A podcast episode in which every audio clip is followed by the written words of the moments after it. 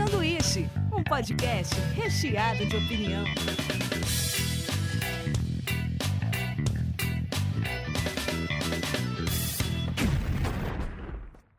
Diretamente da Springfield brasileira, começa mais um Sanduíche. Hoje eu tô aqui com o Davi Calerra. E aí, galera, como é que vocês estão?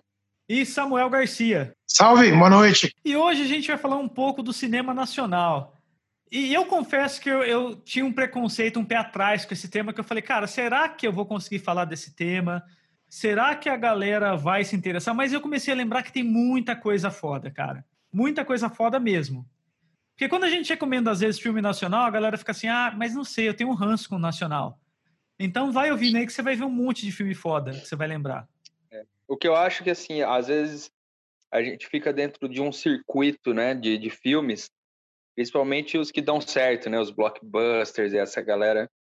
E aí a gente fica meio fechado, mas cara, a história do cinema brasileiro é muito legal. Eu preparei até um, uma linha do tempo aqui, que eu quero fazer meio resumida. Vocês podem ir comentando também. Eu não sei se o, o Samuel quer falar alguma coisa antes. Não, vai. O que acontece é o seguinte, né? O cinema brasileiro ele começa no Rio de Janeiro, 1887, a primeira sala de cinema aberta ao público dos irmãos Segreto, e eles são os primeiros também a realizar umas, as, as primeiras gravações né, da Baía de Guanabara em 1898.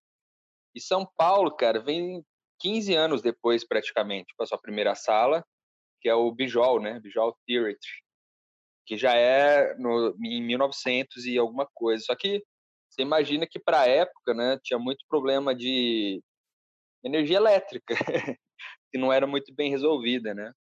Então, a partir de 1907, com a instalação da usina de Ribeirão de Lages ali, que começou a ter um pouquinho melhor resolvida a, a sala de cinema, né? E, e no começo, eu acho que como todo cinema começou, tem essa, essa, essa questão meio documental, né? Acho que o primeiro registro de vídeo que existe na, é, no cinema global é aquela fábrica, né? Se eu não me engano, né? Os, os trabalhadores saindo da fábrica, né? Eu não lembro quem é o cara, me fugiu o nome dele. E e aqui a gente tem esses irmãos aí, né?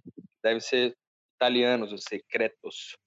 E o primeiro filme de ficção brasileira foi em 1908 e é do Antônio Leal, chama Estranguladores.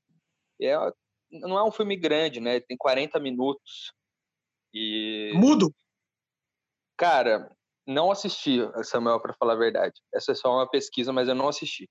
Mas provavelmente e... deve ser, né? O cinema deve Ser mudo. Ah, deve ser mudo. É. Preto e branco é certeza. Porque o primeiro, filme, o primeiro filme colorido é lá em 1950. Mas aí em 1914 vem o primeiro longa mesmo, né? Que só que é dirigido por um português, mas estava aqui morando aqui no Brasil, que é Crimes dos Banhados, e já é o primeiro longa que tinha duas horas de filme, né? Só que em 1914 tem uma uma crise do cinema brasileiro, a gente já falou, do, não sei se a gente já falou da série Hollywood aqui no, Sim. no canal. E, Hollywood estoura, né, cara? Nessa, nessa época começa a vir umas produções muito grandes e o cinema brasileiro fica meio emba embaixo, assim, né? Tem que lembrar que é a Primeira Guerra Mundial, né, cara? 1914, né? A 1918.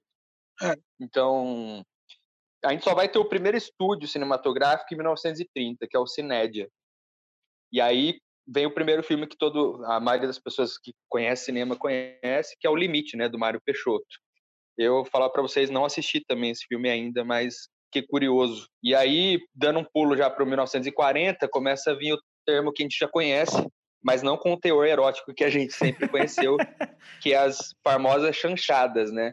Mas nessa época não tinha o teor erótico, era só chanchada porque eram filmes cômicos, muitas vezes musicais, baixo custo e tal. E já começa a vir a primeira companhia, que era a Atlântida, né? Cinematográfica, que ficou bastante conhecida. E no finalzinho dos anos 40 vem a Vera Cruz, que é o principal estúdio. E aí já vem o primeiro nome, que se você não conheceu, você tem que voltar de novo para a escola, que é o Mazarop, cara. Pode crer. Então, o Mazarop foi o principal ator dessa, dessa companhia Vera Cruz e e foi e o primeiro filme brasileiro a ganhar um Cannes, inclusive vem dessa companhia de Vera Cruz, do estúdio, que é o Cangaceiro, né? E, e aí, só que nisso aí, cara, tá muito, muito perto da TV Tupi, né, em 1950. Então os atores que era da Vera Cruz acabam indo para Tupi, né? Em 41, eu estava até pesquisando para ver. Estreia um drama baseado na vida do, do Grande Otelo. Por isso que eu até tinha lembrado dele. Porque ele também é dessa época aí. E aí, em 54, a gente tem o primeiro filme colorido nosso, né? Que é o Destino em Apuros, do Ernesto Remani. E aí a gente já pula para os anos 60, que a gente vai falar de um cara que eu acho que daria um programa inteiro só dele, que inaugura o cinema novo, né, que é o Glauber Rocha. Você pode não gostar dos filmes, mas você não pode negar é, a importância dele para o cinema brasileiro. E seria um programa bem cabeçudo, né, falar de Glauber Rocha. Você curte o Samuel Glauber? Eu gosto, gosto, gosto. Eu não assisti tudo, não. Eu assisti é, ah, Terra em Transe, o Deus já Meu Sol, e aquele o que eu mais gosto, cara, que é, como é que é, o Santo Guerreiro, como, agora eu não vou lembrar o nome. E aí, cara, eu acho isso muito foda, porque realmente inaugura um cinema novo mesmo, né? Uma outra ideia, uma outra temática, é, com pouca influência de fora, né? O Glauber tinha uma coisa um pouco bergmaniana, talvez, mas ainda assim bem brasileira, né? E ah, aí, a gente não pode pula... esquecer também dessa época aí, maldito e tal, mas também é dos grandes gênios do cinema nacional, José Mojica. É, o Cara, é, ele também já, já, tá, já, tá, já tava produzindo também, né? Abraçando o cinema tal, B, mas... né, cara? E para quem não se ligou o nome à pessoa, é, é o Zé do Caixão que a gente tá falando, né? E esse é outro que merece um programa só dele. Né? É verdade mesmo. Sim, os filmes dele, sei lá, tem. É, falta um pouco de estrutura de técnica e de estudo e tal, mas o que, o que sobra de inventividade, assim, acho que supera grande, grande, grande maioria. Porque Com a grana fazia... que ele tinha para fazer o que ele fazia, né, cara? Pô. Eu, eu acho que dá um bom ele... filme, daria um bom filme biográfico, igual os americanos fizeram é do Ed Wood, aquele diretor que fazia o Tosco também. Sim, sim, do Tim Burton. É, do Tim Burton. Eu acho que o, o, o Mujica daria um bom filme assim também. Então, tem uma série, né? Essa série já tá. Ela, ela é da do Space, se eu não me engano. Ela está disponível no, no, no YouTube já inteira, em HD. São cinco ou seis episódios que conta a história do Mojica. Quem faz ah, o papel do Mojica é o Matheus Natchergali. Sensacional. É, Cara, que da hora. O Matheus, o Nastergaile, ele deve ser insano para fazer as coisas. Deve deixar até a unha crescer para ficar igual, porque ele pira Cara, ele ficou, meu, ele, ele, ficou idêntico. Você vê o Mojica ali, os trejeitos, o jeito de falar errado, as concordâncias, né? É, verbais errada, né? Puta, é, ficou muito ator, bom. Né? Ele mergulha é, mesmo, né? É, ele fica então, maluco. vocês que estão em casa aí, ó, pega papel e caneta, já vai anotando os nomes dos filmes que a gente vai citar vários aqui. E se você não assistiu, né? E, e, e com razão, é, o Mujica tem que estar na história do cinema brasileiro sem falta. Tão grande quanto o Glauber Rocha, né? Com e, certeza. 1970, cara, a gente começa a assistir uma, um outro movimento do cinema, que é o cinema marginal, né? Que já é mais alinhado com o movimento de contracultura, tropicalismo, mas concomitantemente aparece também as pornochanchadas. Sim. Só que é incrível, porque assim, 1970 a gente está no auge da ditadura, né? Então isso. muitos filmes, eu acho que o, o, o Bin comentou isso comigo, e é verdade, muitos filmes eram censurados com teor político, mas as pornochanchadas não, elas eram Se aparecer liberadas. peito e bunda, a galera deixa. O problema deles era comunista, não era com putaria. Então, Com certeza. O, o, problema dos caras é assim, cara, tem comunista? Tem alguma menção a comunista? Se não tiver, beleza. Pode ser a bagunça que for. Ape, apesar da galera hoje achar que o, o período da ditadura militar é um período bem família, eles não ligavam para essas coisas, não. Eles só ligavam para coisas que criticavam o sistema deles ali. E eu acho que é muito louco, porque assim, Bauru sempre tem 10 anos assim de, de delay, né, da capital, né? Então a porno chanchada chegou aqui em Bauru nos anos 80. E aí é muito louco porque teve um filme, inclusive, gravado aqui em Bauru, no qual minha tia e minha mãe fazem uma, uma pequena ponta no clube Você tá do BTC. zoando, é verdade? E eu conheço, inclusive, a pessoa que é. Eu não posso citar nomes, óbvio, né? Da minha mãe, sim, mas é, da protagonista mas eu, eu sei do quem é. filme. É. é. a gente não vai comentar, mas porque ela nunca também falou isso abertamente comigo, então, enfim. É um filme filmado aqui em Bauru, né? Uma porno chanchada que nem é tão forte assim, sabe? É um, era um filme, né? Com algum teor erótico. É, as pornô chanchada era muito custo, né? peito, né, cara? Tipo, não era Nego tão... acha, nego acha que pornô chanchada é pornô, né? Mas, Não. cara, os filmes de hoje tá muito mais pornográfico do que as pornô Tem chanchadas. alguns de- que são, cara. Aquele o rebuceteio, aquele lá é sexo explícito. Aliás, Olha que nome, que nome maravilhoso. Esse filme é maravilhoso, cara. Passava no Canal Brasil. Esse daí tem sexo explícito mesmo. É. É, é um, é, é um, é um teatro, né? Que eles estão ensaiando uma, uma peça erótica e o bicho pega animal ali. Eu sou, eu, eu sou É. fã de pornô chanchada, cara. Todos aquele, aqueles lixos. Tem, mas tem filmes muito bons de pornô chanchada. Ô, Samuel, mas você chegou a assistir esse? Aquele esse aí não, cara. Esse eu aqui, já, esse aí. cara. Você viu? Puta merda, eu queria ver. Eu vi, eu vi. Mas você não reconhece a pessoa, eu também não reconheci. Mas eu vi minha tia, porque ela tem uma fala, e minha mãe também sentadinha na piscina e tal. E aí Ah, é muito louco assim, porque é, nos anos 70 também, esse cinema marginal é muito inspirado no Bandido da Luz Vermelha, né? Que é de 69, se eu não me engano. É, e que acontece, uma coisa importante também. Em 69, um pouquinho antes de 70, é inaugurada a Embra Filme, né? Que aí a gente começa a assistir o governo e o Estado financiando algumas produções cinematográficas nacionais. Que até então, você fazia seu filme, você bancava, você pagava todos os custos, né? Então, era uma coisa elitizada. O que pro o que a gente acompanha no Mujica aí devia ser uma coisa maluca, né? Porque era um cara é, de classe média, baixa, talvez, não tinha nenhum, nenhuma grana ali e fazia produções fodas, sabe? Ele tinha mais tesão de fazer do que recurso, né, cara? Ele fazia o que dava ali, né? Sim. O primeiro filme dele, do Mojica, O Meia-Noite Levarei Sua Alma, chegou na metade do filme, ele não tinha mais grana.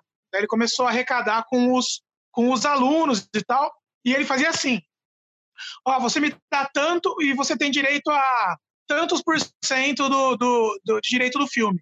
Um cara que teve a, a pegada de falar, meu, isso aí vai dar grana. O cara começou a comprar. Daí o cara foi ver que ele já tinha vendido, tipo, 180% do filme, sabe? O cara tinha vendido, tá ligado? O cara deve E estar daí o rico cara aí. financiou, o filme, o filme saiu, meu, e daí o filme bombou, porque um filme de terror nacional dava filas em volta do cinema, assim, durante meses. E o Mojica não tinha um puto, tá ligado? Porque o cara tinha comprado o direito do filme. Mas o Puta filme que saiu. pariu. Verdade. Eu- retoma- a, biogra- a bio- a biografia Eu- do, do Mojica, maldito, cara, você ri e chora ao mesmo tempo, assim, é lindo. É a tônica dos verdadeiros gênios, né? Todos morreram pobres, né, cara? É foda, né? Tem que o Mujica ainda estendeu a vida, né? Ele teve um certo reconhecimento, mas ainda não pelo prestígio do- dos, dos grandes, né? Parece que ele é sempre visto como o lado B do cinema e nunca como um cineasta fudido, né? Isso aí é uma coisa que a gente tem que Os caras rever. assim encaram o Mojica trash. E tem várias coisas do, do, do trash mesmo. Mas tem, uns- tem uma cena que ele faz lá, que é num, num pântano. Pô, ele cavou, ele cavou um buraco de dois por três metros no fundo do quintal, encheu de galho e parece que você tá numa floresta mesmo. O cara tinha mãe. É, muito louco. E aqui, bom, eu tô quase acabando aqui a linha do tempo pra gente chegar já quase nos nossos dias. Então, 1970 a gente tem as pornochançadas, né, que são é, bem inspiradas nos italianos e tal. E aí vem 1980, que é um ano bem complicado para o cinema. Né? Primeiro porque a gente inaugura o videocassete, né? as locadoras, e aí a gente começa a ter muito acesso a filme gringo e tal, e o fim da ditadura também, né? nos anos 80. Então vem uma crise econômica muito forte que abala o cinema, e entre o Collor, cara, que ele, olha só que coincidência, ele extingue o Ministério da Cultura e acaba com a Embrafilme. Ou seja, nenhum financiamento mais de cinema é feito nos anos 80. Olha que loucura, parece que a gente não tá tá revivendo o nosso passado de uma maneira bem maluca, porque aqui a Ancine, né, foi realmente deixada de lado. A gente tem um presidente que não tá nem aí para nossa cultura. Enfim, a gente está no nosso anos 80 do cinema, de novo, sombrio. E nos anos 80 realmente tem esse ato, tem esse ato aí do, do cinema, que poucas coisas foram feitas e tal, mas, enfim, esse desse, desse lameio, desse lodo aí, é, nasce uma Lotus, que é o 1990, né? Que é o cinema de retomada. E aí já nascem algumas leis também de incentivo para cinema, né? A lei do audiovisual. E aí, cara, a gente já começa a ver o que é esse companheiro, Central do Brasil, Carlota Joaquina, que foi o primeiro filme feito por uma lei audiovisual. E aí começam as grandes produções dos anos 90, né, cara? Que, porra, aí, aí você já começa a se situar e saber um pouco mais dos filmes mais comerciais e tal. E depois a gente entra no século XXI, que é o pós-retomada. Aí vem nomes tipo, gigantes, né? Que ganharam um monte de prêmios, Cidade de Deus, Carandiru, Tropa de Elite, Que Horas Ela Volta. E, e é isso, assim. O que eu, uma coisa que eu gosto de falar muito, é que, é, eu falei desse delay que Bauru tem, né? De uns 10 anos da capital para cá. Mas Bauru foi um polo de cinema muito grande, cara. Ele era tipo a Avenida Augusta, só que em vez de puteiro, era sala de cinema. Tinha várias lá no centro. Quem me contou isso foi o Lemão, é, pai de um amigo nosso em comum aqui do Samuel. Ele falou que tinha várias salas de cinema e que alguns lançamentos nacionais vinham primeiro para Bauru na época. Que animal. Isso anos 70, anos 80. Então tinha muita sala, inclusive o nosso cinema pornô aqui da nossa cidade, que é o, o Vila, Vila Rica. Rica. O, Samuel, o, o Samuel deve conhecer, mas o que vocês não sabem é que nosso parceiro amigo Rafael Mortari já trabalhou nele. Já vi. no primeiro filme que eu assisti no cinema foi, foi no Vila Rica. Eu fui assistir Trapalhões na Serra Pelada. Antes ele virar filme de cinema pornô, passavam os filmes. No centro Pelada. tinha Vila Rica, o cine... é, é, já, já dava um indício do que viria. Mas eu sempre tive curiosidade foi... de entrar lá, viu? Sempre tive. Nunca entrei. Mas que já era, né? Não, já... eu entrei depois de pornô também. Já derrubaram lá tudo. Derrubaram. Eu lembro que o Vila Rica, mesmo depois que ele que ele virou cinema pornô, passava ainda o nome dos filmes no jornal. Ele vinha censurado, mas passava, né? E tinha. Daí eu lembro de um que era muito. que esse ficou muito marcado para mim, chamava A Garota do B de Ouro. A garota da B de Ouro. eu nunca assisti esse filme. Cara, é muito boa essa história de ter um cinema assim, né? Que foi importante para a cidade. Mas Cara, aí... e era e não era assim à noite que as pessoas entravam. As pessoas entravam, tipo, duas horas da tarde, você via os tiozinhos entrando no Vila Rica. Sabe? O meu problema desse cinema era sentar na cadeira, porque eu falo, Exato. pô, não é possível que eu vou sentar aqui, cara. Não, e na mesma fileira que outras pessoas também, né? Porque quem tá lá, não tá lá para assistir um filme inteiro.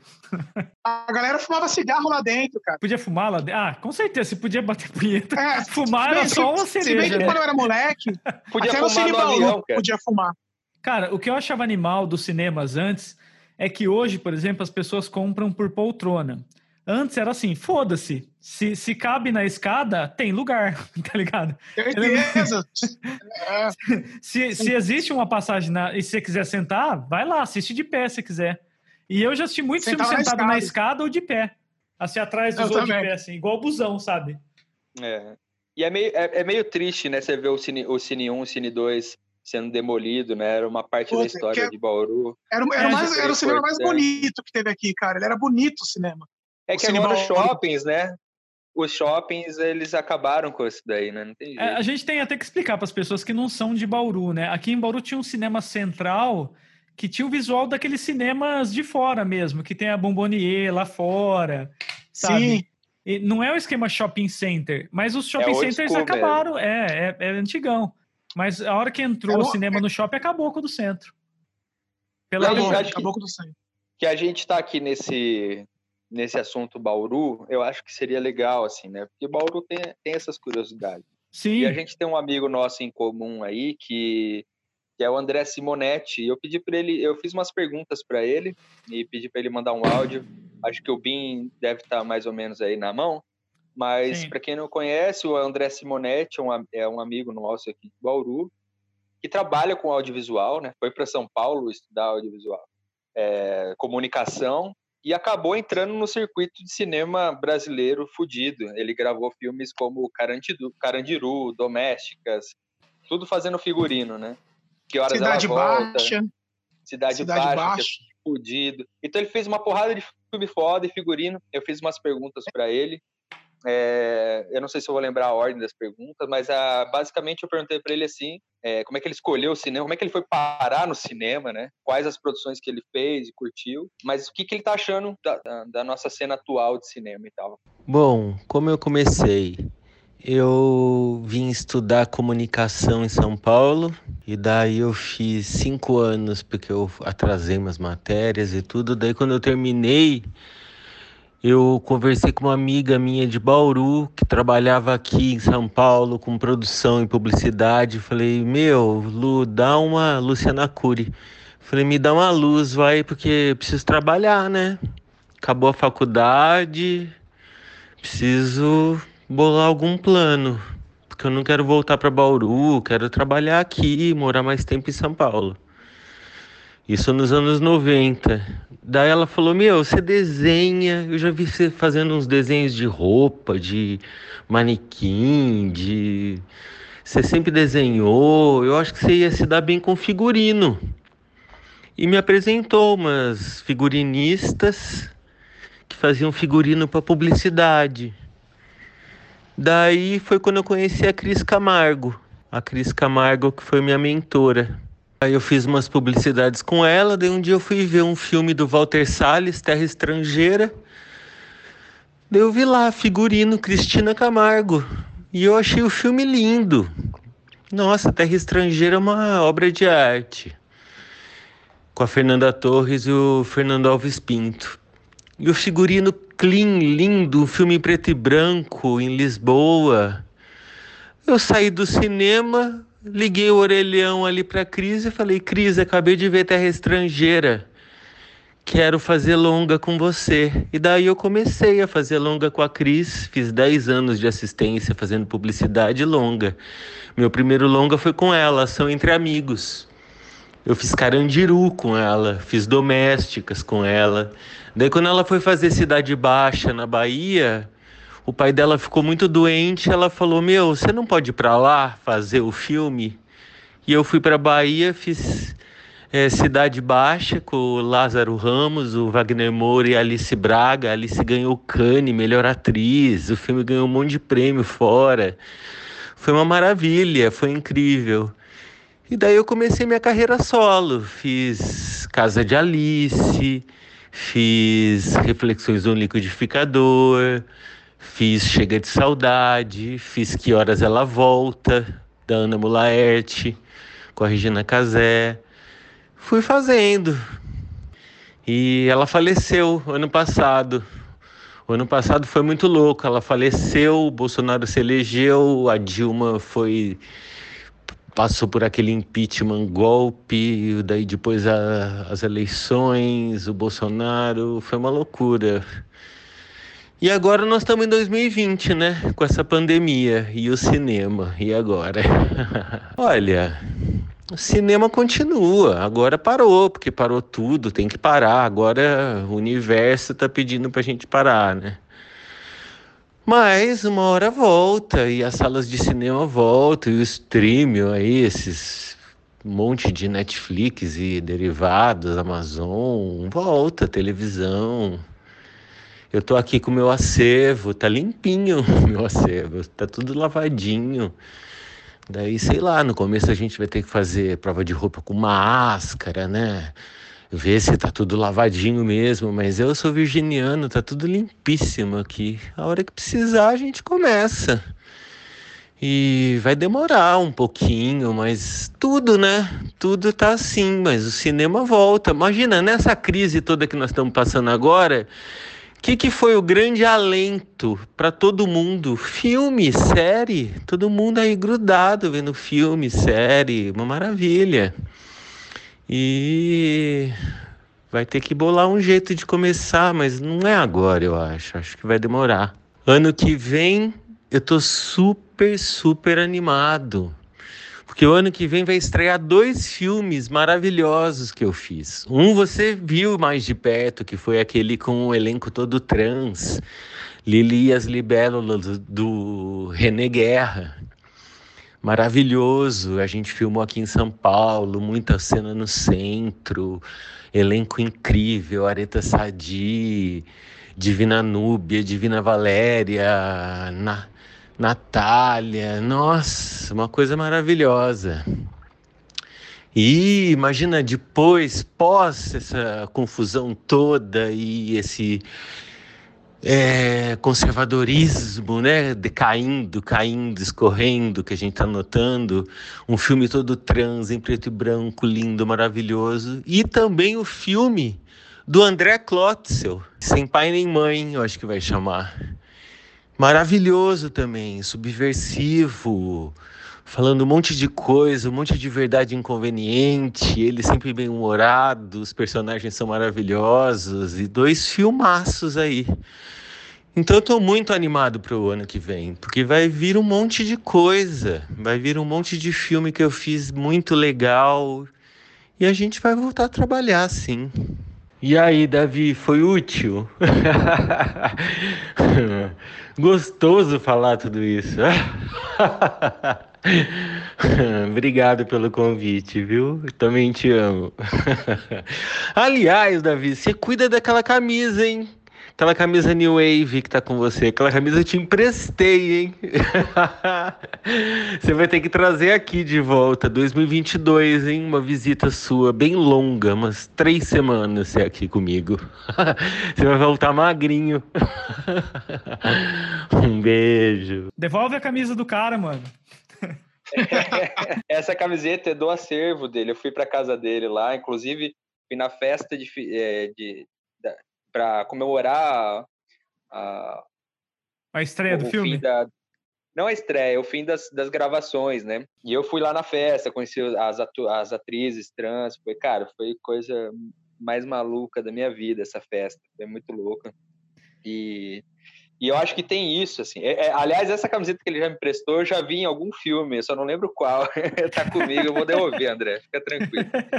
E uma coisa que ele falou é isso, a gente tem um delayzinho aí, porque assim, tá tudo meio parado, mas tem várias produções para chegarem, né? Essa da Lilias de Belos eu estou muito curioso para ver, eu vi um pouco do, do bastidor e tal. E tem os filmes prontos legal. que não saíram também, né? É. Tem o Marighella do, do, Wagner Moura que não saiu também. Exato. Boicotado Tava meio aqui, né? censurado, né? né? É. É, não dá pra, não, é, não dá pra entender por que, que não saiu até agora. Quer dizer, aí, dá pra entender. Dá pra entender. dá, dá. E a gente tá nesse momento sombrio, que parece 1980 de novo, né? Sim. Gente, tudo Só que é isso, né? A gente sabe que de, depois dessa merda toda vem uma retomada, né? Uma pós-pós-retomada aí do cinema. Eu acho que vai vir grandes produções depois desse momento que a gente está vivendo sombrio. É, eu e, acho que agora. Eu ah, acho que até ir. vai dar uma equilibrada também no seguinte. É, tava um fenômeno na época dos filmes da Marvel que você ia num lançamento, quando saiu uma grande produção dessa, era seis salas de cinema com Vingadores. É. E tinha filme nacional que durava uma semana e já era, sabe? Alguns filmes eu queria Tem uma ver. semana. É, não dava tempo. Se você não fosse numa terça-feira à tarde, já era. É. E, e, daí é foda, sei lá. Agora que cagou tudo, que a gente tá consumindo pra caramba uma variedade de filme, talvez a hora que reabrir abra um espaço para variedades também. Porque eu imagino que vai ter um gap de produção também. Isso eu, eu tenho falado bastante nos podcasts aqui, que, na minha opinião, posso estar tá cagando regra pra caramba, mas tem um tempo sem filmar também. Os atores agora não estão podendo se beijar, se abraçar, lutar, nem nada, porque senão fica todo mundo doente. Então, tem que soltar o que está pronto, mas vai ter um gap de produção de tipo assim, cara, a próxima leva vai demorar um pouco porque a gente ficou parado um tempo. Então, Sim. os caras vão ter que soltar um pouco de filme variado para cumprir as salas de cinema, talvez. Para se manter Até aberto, talvez, vai ter que ter uma variedade. Até de TV, né? A gente tá assistindo vários remakes, várias é. coisas que já passaram e tal. A é Netflix está entrando com bastante produção estrangeira também, para variar um pouco o catálogo e dar uma segurada também. Então, talvez é, seja uma chance da gente ter um pouco de, de é, diversidade, né? Nas telas. Eu acho muito uma coisa foda, assim, eu não sei se vai dar tempo, mas é uma coisa foda o, um filme que o André gravou, Que Horas Ela Volta, né? Cara, esse, esse filme é muito da hora de assistir. Eu já assisti umas três vezes. É a Ana Molaerte é talentosíssima, né? É, é, e sabe o que é muito louco? A gente fica pagando pau, às vezes, por uns filmes tipo Roma, os, é, filmes assim, né? os filmes do Darim, sabe? Do Ricardo Darim, argentino. E aí, cara, a gente tem o Que Horas Ela Volta, que é uma trama foda, que vai te dar vários tapas na cara da sociedade, sabe? Um, um filme que tem uma cena incrível da Regina Casé na piscina, que, e essa cena é mais clássica, parece, do cinema brasileiro para mim. E é assim, cara, foi muito sensível. Eu acho que falta um pouco, assim, a galera sair do, do convencional e se tocar que tem é, diretores que nem o, André falou, né? O Beto Brandt, o Clóxio, o Chico Teixeira, o, o próprio René Guerra. Os hambúrguer. Exatamente. E aí é o seguinte, hoje também a gente é, conseguiu também aqui a participação de um querido amigo é, que é cineasta, que a gente já comentou sobre ele aqui no, no podcast, que é o René Guerra, né? E já teve algumas produções, mas ah, é, tive o prazer de ir na festa de encerramento das filmagens do filme dele, do Lilias de Bélulas. E eu consegui aqui uh, fazer umas perguntas para o Renê. Eu queria que ele participasse ao vivo, mas ele mandou uns áudios aqui para gente, né? Uh, e aí a minha pergunta para o Renê é a seguinte: é como que ele, como que ele está vendo, né? O momento atual para o cinema, né? A gente já passou pela crise em 1980, né? Com o encerramento do Ministério da Cultura, e também com, com essa crise do cinema, né? Do, do financiamento do cinema, da Embrafilme e tal. E parece que a gente está vivendo esse, esse momento sombrio de novo, né? Com o fim do, do, do financiamento, com a cultura totalmente desmantelada, a Ancine totalmente cancelada e desmantelada também. E é, então queria que o Renê contribuísse um pouco aqui com a gente. Vamos lá então. Oi gente, tudo bem? Primeiro é um prazer estar aqui e poder compartilhar um pouco do meu pensamento né, em relação a, ao cinema e em relação às políticas que estão sendo atravessadas em relação à nossa história e à história do próprio cinema brasileiro, né?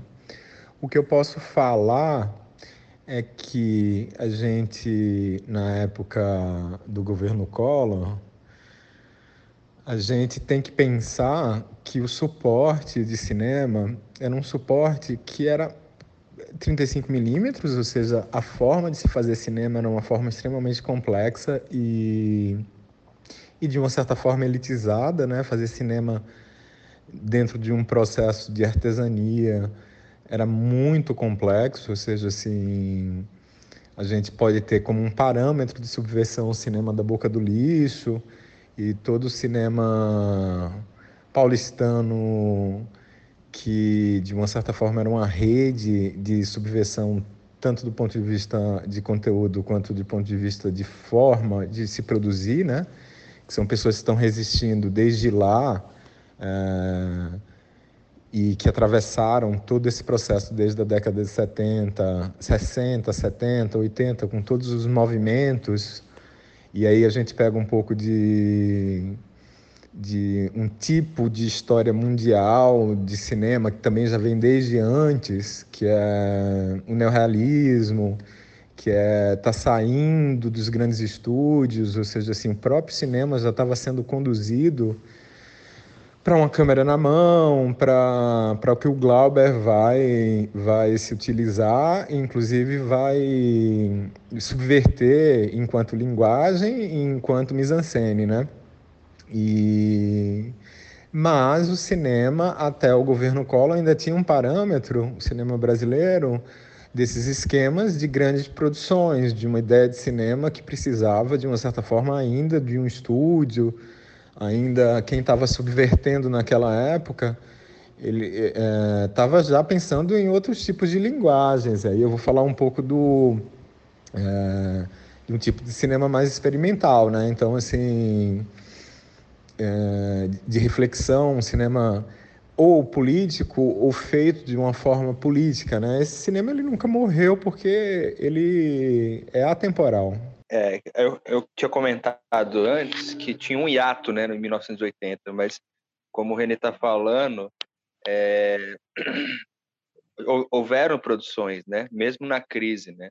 Acho que a gente pode até entender um pouco o fenômeno do Mujica, por exemplo, né, que as produções deles independem, né, de crise, independe da época, sempre teve produzindo. Então, realmente, assim, eu, o, o hiato que eu falo é das grandes produções, né, dos anos 80 e tal, mas o René é muito assertivo quando ele fala que as produções independentes continuaram sendo produzidas, né, com outra instrumentalização, com outro tipo de, de técnica, enfim, de orçamento também. Só que hoje nós temos outros suportes, que é a internet. Ou seja, assim, o que a gente tem que pensar daqui para frente é, é de, de, como, de uma certa forma, a gente pode refazer essa ideia de produção, né? E, e existem alguns países e algumas pessoas, a gente fala sempre do cinema que existe é, as equipes Fusca, né?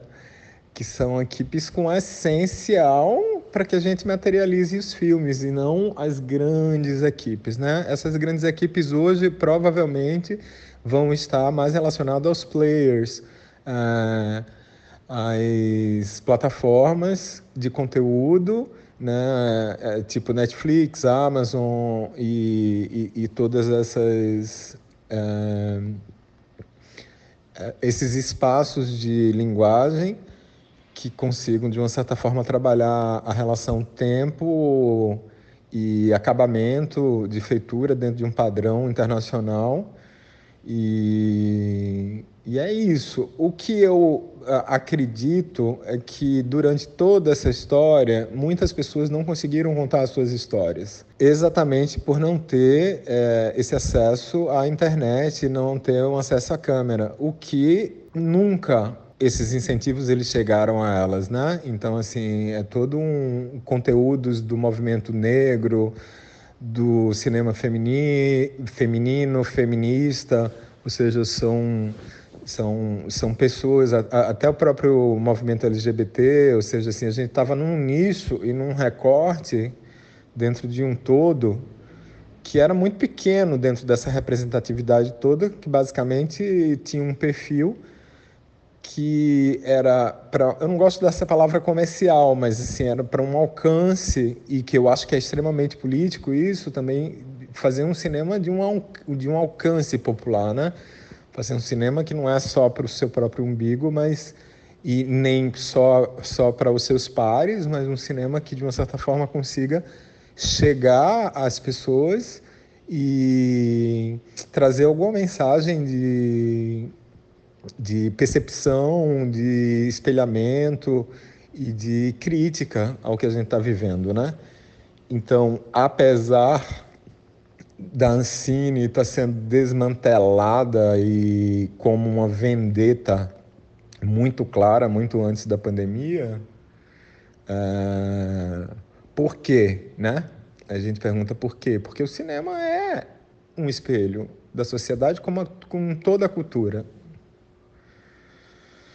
Se a gente pega, por exemplo, aquele, aquele, aquela entrevista da secretária da Cultura de então e coloca na boca de, de uma dublagem de umas drags, você vai perceber o quanto de crítica essa ação através da internet faz um insight na gente, né? Ou seja, assim, do quanto patético e surreal é o momento que a gente está vivendo. Então, hoje, é, nós temos o dispositivo, esse dispositivo ele tá, é, ele tem um público gigantesco, e aí se você procurar, por exemplo, Condzilla, Condzilla é um gigante, é um cara que tem três, não sei quantos milhões de seguidores e, e de uma certa forma ele já está apontando basicamente que tipo de formato é esse, né? É um formato direto, basicamente, para a galera da periferia, para os pretos, para a população mesmo. Então, assim, ele é um exemplo de, de criação de conteúdo e de, e, e, e, de até onde se chega e de que a, gente, a nossa missão agora é sobreviver e gerar alianças. É, que alianças são essas? São alianças eu acho que cada um vai ter oportunidades de, de entrar em contato com pessoas que querem também compreender uh, essas vozes que uma, em um momento uh, foram silenciadas e que é inevitável hoje ouvi-las. É inevitável não, é o, é o grande momento da gente ouvir novas narrativas e, e gerar novas construções de imaginário, né? Porque a grande guerra que existe contra a cultura e contra a educação e contra a ciência é uma guerra de imaginários. Eles estão tentando transformar uh, o pensamento, a nossa cultura, desvalorizar e, e, e trabalhar exatamente na nossa autoestima. Ou seja, assim, a partir do momento que você reverencia os Estados Unidos como um grande, um grande espelho político-cultural do que está acontecendo hoje, não está entendendo nada. Não está entendendo porcaria nenhuma. Né? Porque é, a partir do momento que o coração da indústria de imagem, né, que a gente tem que dizer que é Hollywood, na realidade, assim, mainstream, ele elege e ele já vem há um, há um certo tempo é, é, diversificando a sua votação, ou seja, assim, cineastas mulheres, gays, é, negros começam a votar, a partir do momento que o Parasita ganha melhor filme, é uma sinalização de que é, o cinema político, o cinema já está contaminado no coração, né? E daí em diante é, um, é, é, muito subversivo e é muito importante a gente perceber que, que tudo é uma reação também a alguns movimentos que estão chegando no centro do capital. Então, o momento agora é de aliança e o momento agora é da gente compreender que essas estruturas de cinema, que são estruturas são grandes, elas vão precisar ser enxugadas, assim, e a gente vai precisar sobreviver e criar alianças, né? Para continuar produzindo imagem, para continuar se comunicando, né? Eu, eu, eu acho que está todo mundo pensando também numa forma de distribuir os seus filmes e de que forma esse retorno ele volta. Por exemplo, quem está fora dos players, uh, provavelmente eles se aliem a algumas distribuidoras, mas esse pensamento também de, uh, uh, de se chegar, pelo menos no momento pandemia, no momento pós-pandemia, né? da gente de que forma vai chegar ao público, eu acho que só tem uma alternativa, que é a internet.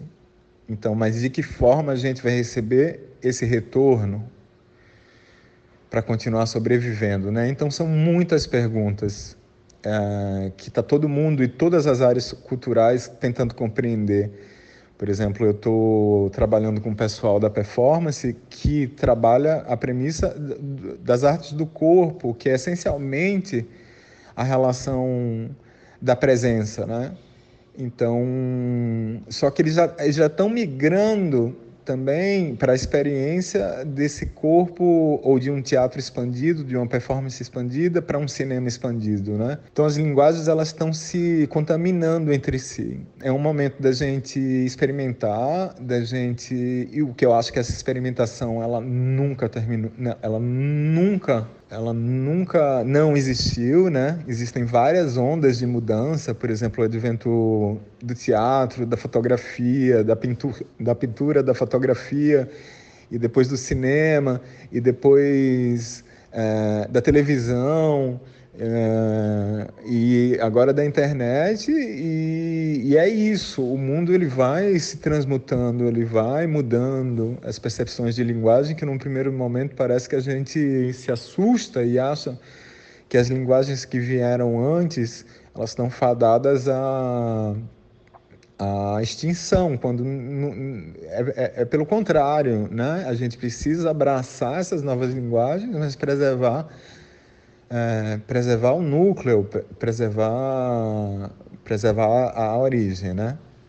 A segunda pergunta é, é, sobre suas produções. Você fez o Lili recentemente, que é seu último, né? Mas você também tem outras, outras produções. Eu queria que você falasse um pouco dessas produções e se você já tem algum projeto futuro para depois do Lili. O que, que você está concominando aí? O Lilias Libélulas foi um projeto gestado por nove anos. Então, assim, a gente, como o meu trabalho é todo um trabalho voltado para uma comunidade trans, voltado é, com, né? Porque todo o meu aprendizado é esse aprendizado de aprimoramento das, da, da transgressão do olhar. Ou seja, assim, eu aprendo com essa comunidade a, a, a, a, a ter uma transição de mundo, né? Enquanto elas estão trabalhando essa, essa grande transformação revolucionária do corpo, do desejo, primeiro do desejo, como potência de criação, do corpo e do olhar. Então, eu acredito que você pode estar junto dessa onda de transformação do mundo, é, se aliando a esse feminino e a esses femininos, né, como uma forma de transgressão e de atravessamento desses limites que foram colocados para as, pessoas. Então, Lili e as Libélulas foi filmado depois de nove anos. É, assim, foi a última, basicamente, acho o último edital da Ancine e a gente está tá, tava há muito tempo assim recebendo nãos. E que bom, né, que quando a porta estava fechando, fechando, fechando, a gente conseguiu passar através de muita resistência, através de uma crença muito grande de que a gente tinha em mãos um projeto que estava antenado não só com a questão trans, mas também com o movimento negro, né? Assim, a minha produtora Juliana Vicente, da Preta por Ter Filmes. Então, a gente tem essa aliança desses dois atravessamentos políticos nos, nos trabalhos que a gente faz. É, foi filmado, eu estou montando, né? E, e aí o, o, o país ele está numa transformação tão grande que que a gente tem que minimamente acompanhar é, o nosso discurso, porque assim o filme ele, ele, ele nasce no roteiro, morre, nasce na imagem, morre, nasce na montagem e vive, né?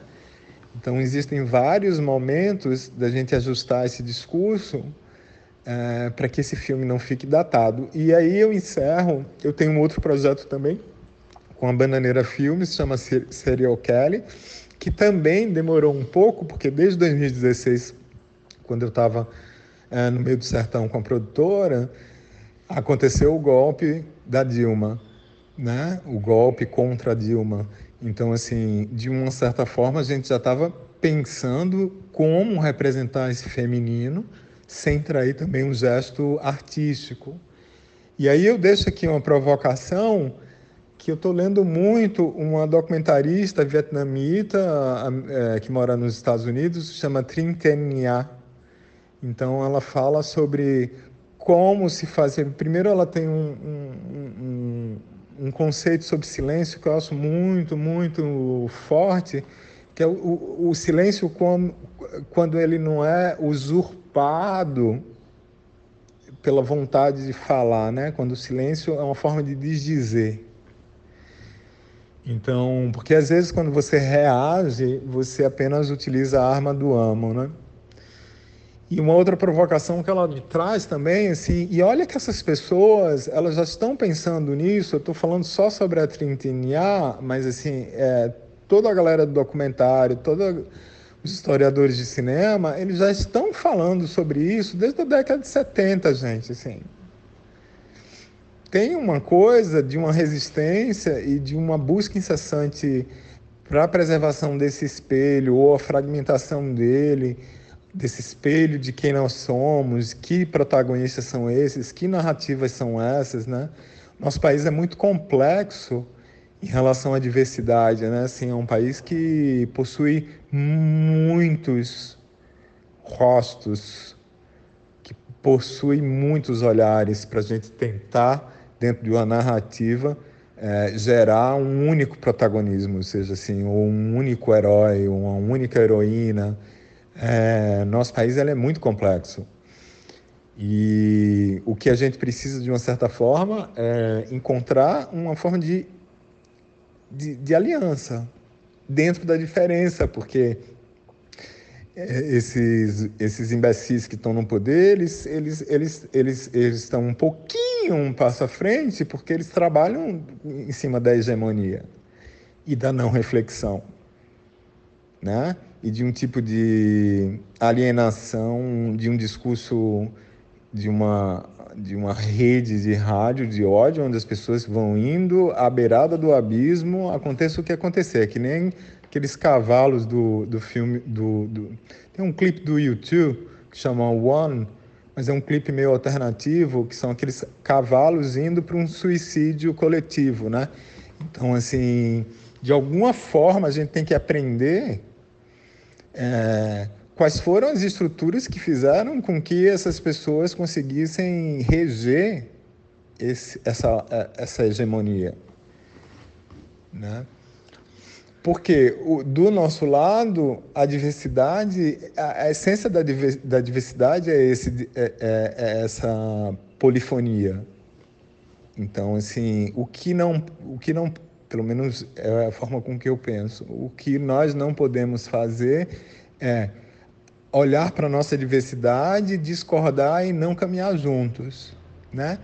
E a Trintena fala sobre um conceito também de linguagem, de um cinema político ou um cinema que é feito de forma politicamente. E aí eu deixo essa provocação, porque existe uma grande diferença entre um cinema estritamente político e um cinema feito de forma política. O que eu acho que o cinema brasileiro, é, pensando ou não pensando, o gesto do cinema vai ser sempre político, até quando você desvia o foco e gera uma comédia romântica é, su, é, pseudo superficial. Então, assim, a gente é, um, é, é, também um gesto político, entendeu? Assim, então, fica aqui a provocação e obrigado por esse convite. Estamos junto.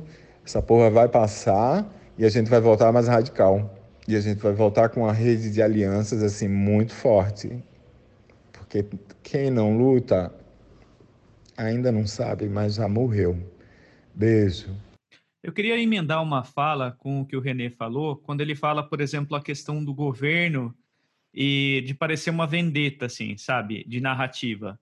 Saiu uma notícia no dia 7 de julho agora que o Exército pretende lançar um game que pode custar 50 milhões. E é um jogo no estilo Call of Duty, assim, sabe? Chamado Verde Oliva. Então, e o que, que eles querem com isso? Eles querem é, fazer imagens positivas do Exército Brasileiro para as faixas etárias de 16 a 24 anos. Então, isso mostra muito do que esse governo tem de imagem quanto à cultura. É assustador isso, cara. É muito legal ver ter o René aqui no programa para dar esse panorama, né? Porque ah, parece que, assim, ao mesmo tempo que ele tem essa visão muito crítica, né, do cinema como um ato político, é, mas também ele traz esse respiro, né, de que é. há possibilidades de trabalhar em meio a essa escuridão, é, contanto que a gente faça tenha vínculos e cria uma aliança, né? E eu gosto muito quando ele fala da, do teatro e com essa linguagem da performance, porque eu também sou um pesquisador de performance, né? Minha pesquisa de iniciação era em performance.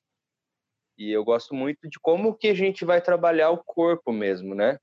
Do, daqui para frente, né? Como é que os afetos vão ser transmitidos? A gente, é um Perfeito. povo que adora abraço, né? Mas e agora o nosso abraço vai ser o olhar, né? O aquele olhar que vai ser tão sutil e tão delicado que vai abraçar as pessoas. Então, Perfeito. eu acho que, que é isso também, né? Que a gente tem esse poder de de estar tá aí nesse lado trevoso da coisa mas também de transformar nisso em algo afetuoso e, e ressignificar algumas coisas que são importantes para a gente. Oremos que, que desse lodo maluco aí renasça uma, uma Lotus bem, bem, bem foda, dando vários tapas na, na nossa cara. Eu acho que é até uma coisa que ele comentou, né, do filme que ele gravou agora, é, quantas vezes ele tentou incentivo, né, de é, pra, de financiamento para o filme e o tanto que gestou, né, nove anos gestando um filme e tal. Então vocês podem esperar que vai ser um filme do caralho e, e a gente tem que parar, né, com essa mania que o brasileiro tem de demonizar os incentivos, né?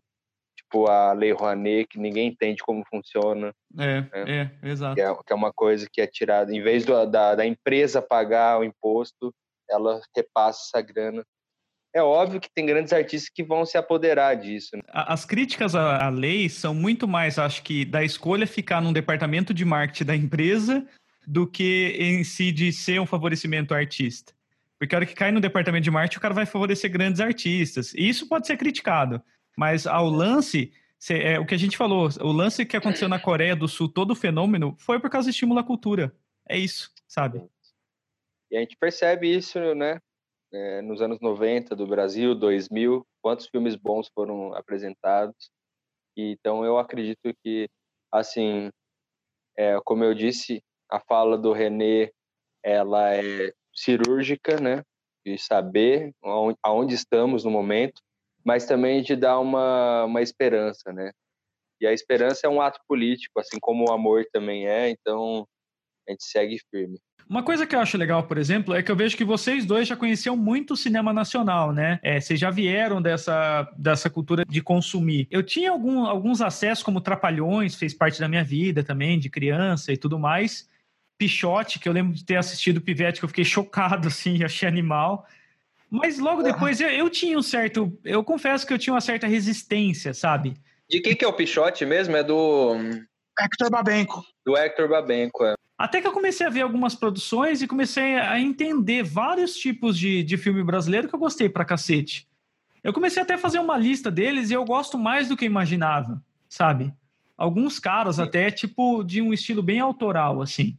Mas eu queria até começar por vocês. Vocês conhecem muito mais do que o cinema nacional, que acho que foi os primeiros que mais impactaram vocês, e até contar a história de relação que vocês têm, assim, os diretores que vocês é. mais curtem. Ó, eu ser bem sincero, eu, eu gosto dos filmes mais cults, assim, né? Não viraram grandes filmes, assim, conhecidos pela maioria, mas eu gosto também dos filmes que deram muito certo, óbvio, né, cara? Sim. Eu gosto de Cidade de Deus pra caralho, acho um puta do filme. Acho um puta do filme também. É, do Tropa de Elite eu gosto também, apesar de achar o Padilha um bosta, mas eu gosto. Mas o filme, o filme é, o Tropa de Elite é bom, cara. Os ah, dois filmes são bons. Como obra, ele é um filme excelente. É só o Padilha que é um bosta mesmo. O resto é bom. O Bolsonaro começou a chamar o filho dele por número por causa desse filme. Mas tem os mais recentes, né? Tipo o Bingo, né? Que é o do Palhaço Bozo. Sim. Que, aliás, era pro André ter feito o figurino. Eu acho que, se eu não me engano, ele não quis, porque era uma coisa muito rebuscada. E ele falou que já segue uma linha mais natural, né? Das coisas e tal. Bacurau também, né? Bacurau, é, Bacurau fez um bom barulho também no cinema. Foi bem foda. E Tem uns filmes que correm por fora que eu acho também, cara, que são sensacionais. Assim. Eu também, que nem o Davi, eu também gosto de filme nacional, mas também não, não sou um especialista, sabe? Não, não, não, não é o que eu mais assisti na vida. Mas tem uns filmes muito bons nessa, nessa retomada que teve depois do Central do Brasil e tal. Tem um filme que eu acho foda, assim, que chama Contra Todos. Eu acho esse filme um dos melhores filmes que eu já vi na minha vida, ponto. Não filmes ah, é? nacionais. É, chama Contra Todos. Cara, ele, ele é um filme que, se você for ver a, ele, ele não é assim, não é catalogado assim, mas ele é quase um Dogma 95. Porque as músicas do filme, a maioria são incidentais, né? Que nem alguém vai, a música vai estar tá tocando porque a menina está ouvindo rádio, entendeu? É, Puta, se eu não me engano, o filme ele é, ele é, dirigido pelos produtores do Cidade de Deus e dirigido e, é, é, e, e produzido pelo Fernando Meirelles. Ele conta a história de uma família bem na periferia mesmo, das, tipo, extremo sul da Zona Sul, Zona Leste de São Paulo. E daí é o pai, a mãe e a menina, uma adolescente. E o filme é filmado quase documental. Ele é, é, mas é visceral. O filme é visceral. Qual é o nome do filme o cara mesmo? Contra chama todos. Contra, Contra Todos. Esse é um dos meus filmes preferidos de todos os tempos. Acho que tinha umas 10 vezes. E é um é. filme que passou meio batido. Ganhou poucos prêmios, assim. Eu, eu conheço, acho ele, tipo, eu acho ele mais visceral que Bacurau. Eu acho ele foda, assim. Vou anotar pra assistir hoje.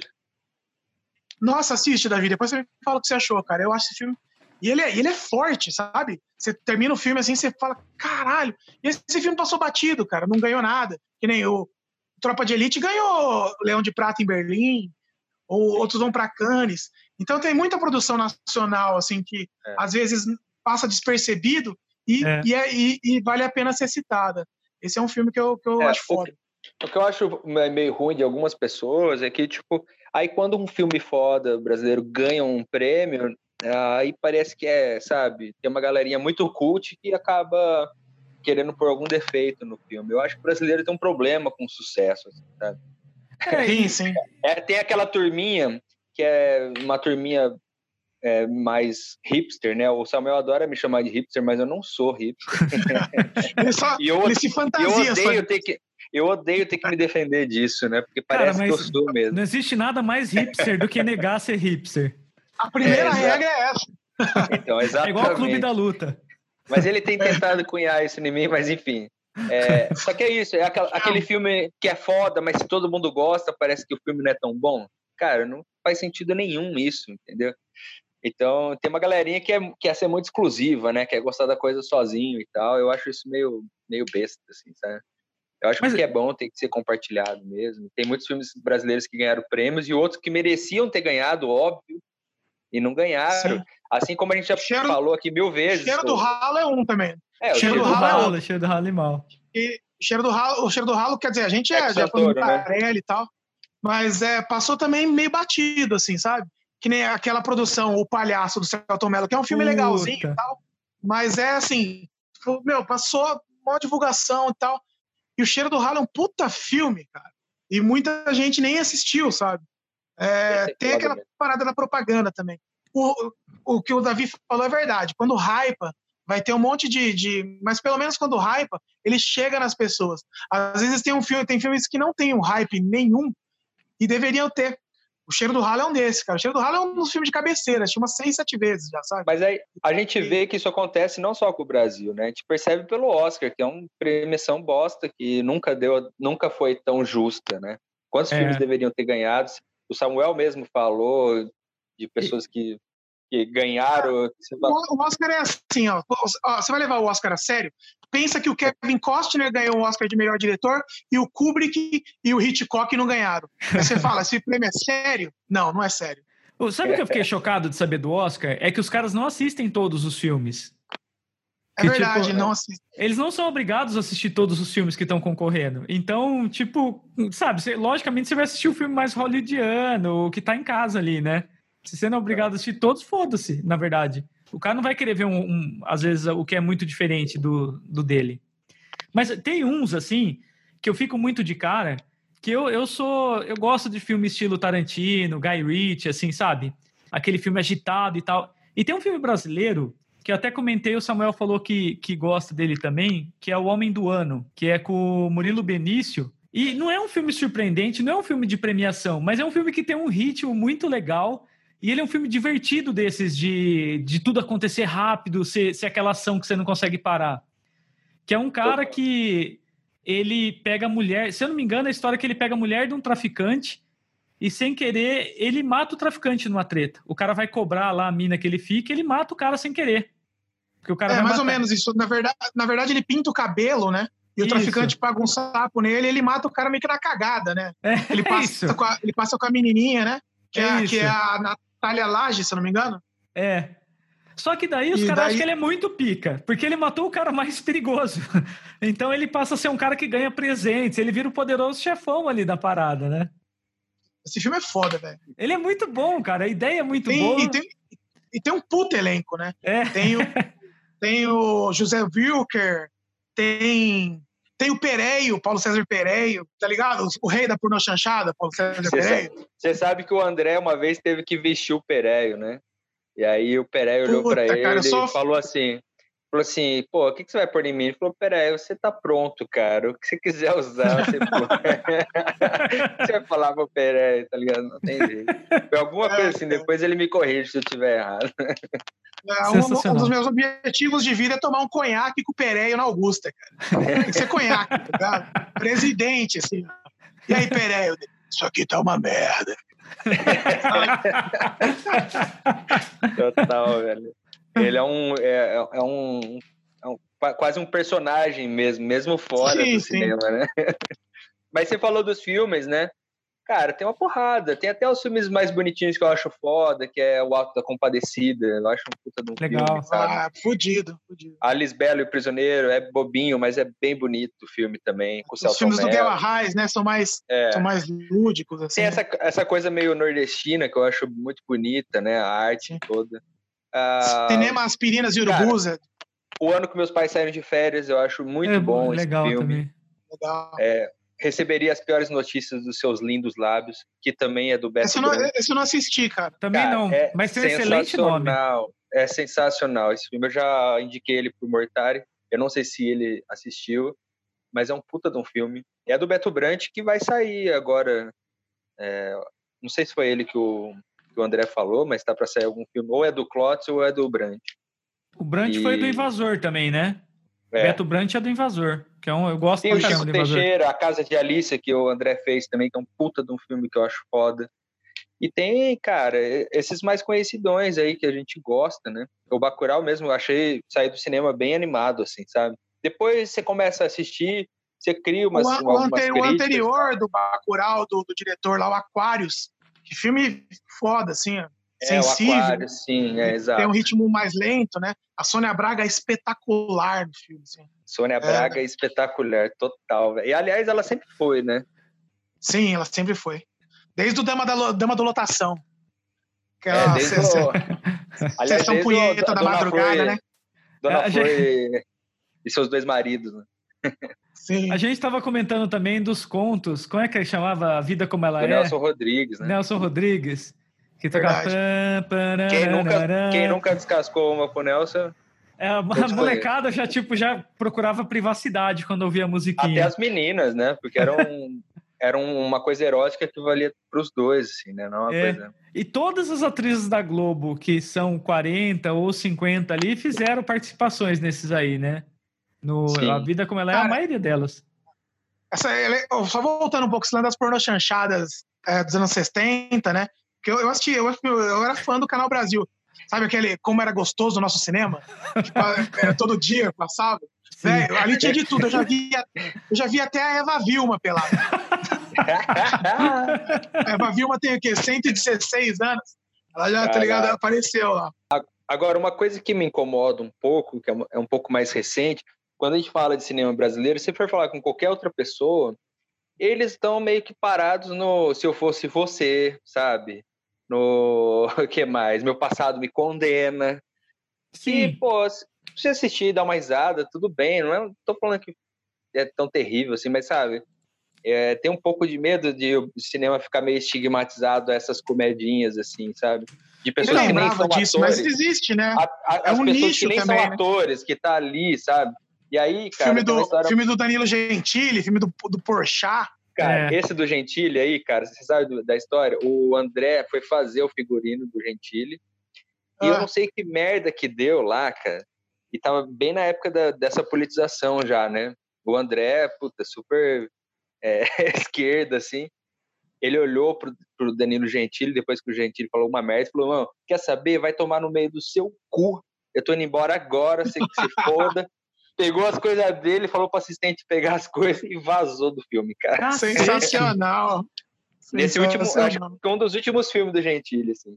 E é foda, né? Porque às vezes você tem que aceitar por, por grana, né? Sim, é um momento trabalho. né? complicado agora, né? Não tá tendo trampo pra mais ninguém, cara. Mas, mas e cara, não eu só tava, pra.